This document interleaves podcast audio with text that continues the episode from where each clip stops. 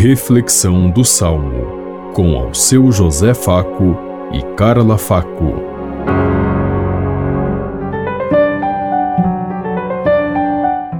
Paz e bem a todos os ouvintes que estão em sintonia conosco neste dia, na meditação do Salmo 18.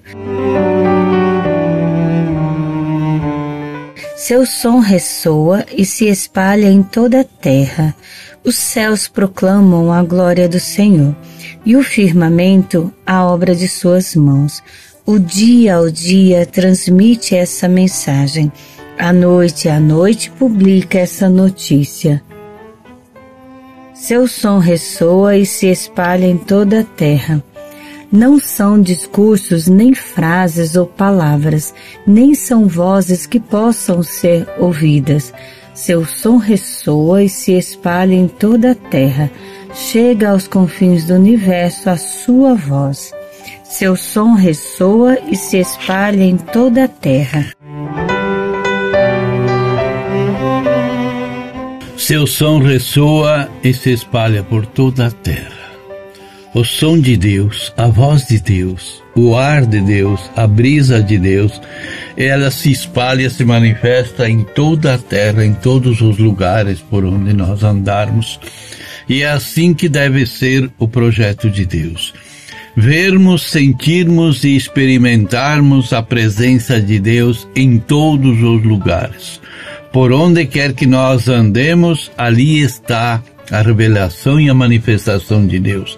É preciso que nós percebamos, é preciso que nós abracemos esta causa com dignidade, com respeito e com vida. E por isso vamos cada dia fazer com que o reino de Deus possa ser, ser construído diante de nossos olhos e diante da humanidade. Todo mundo tem direito a participar desse projeto.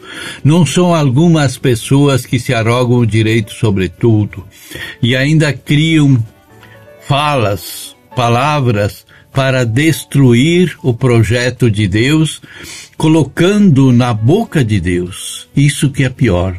Nós desconstruímos tudo aquilo que Deus nos deu, dizendo que o próprio Deus é que autoriza e que abençoa isso.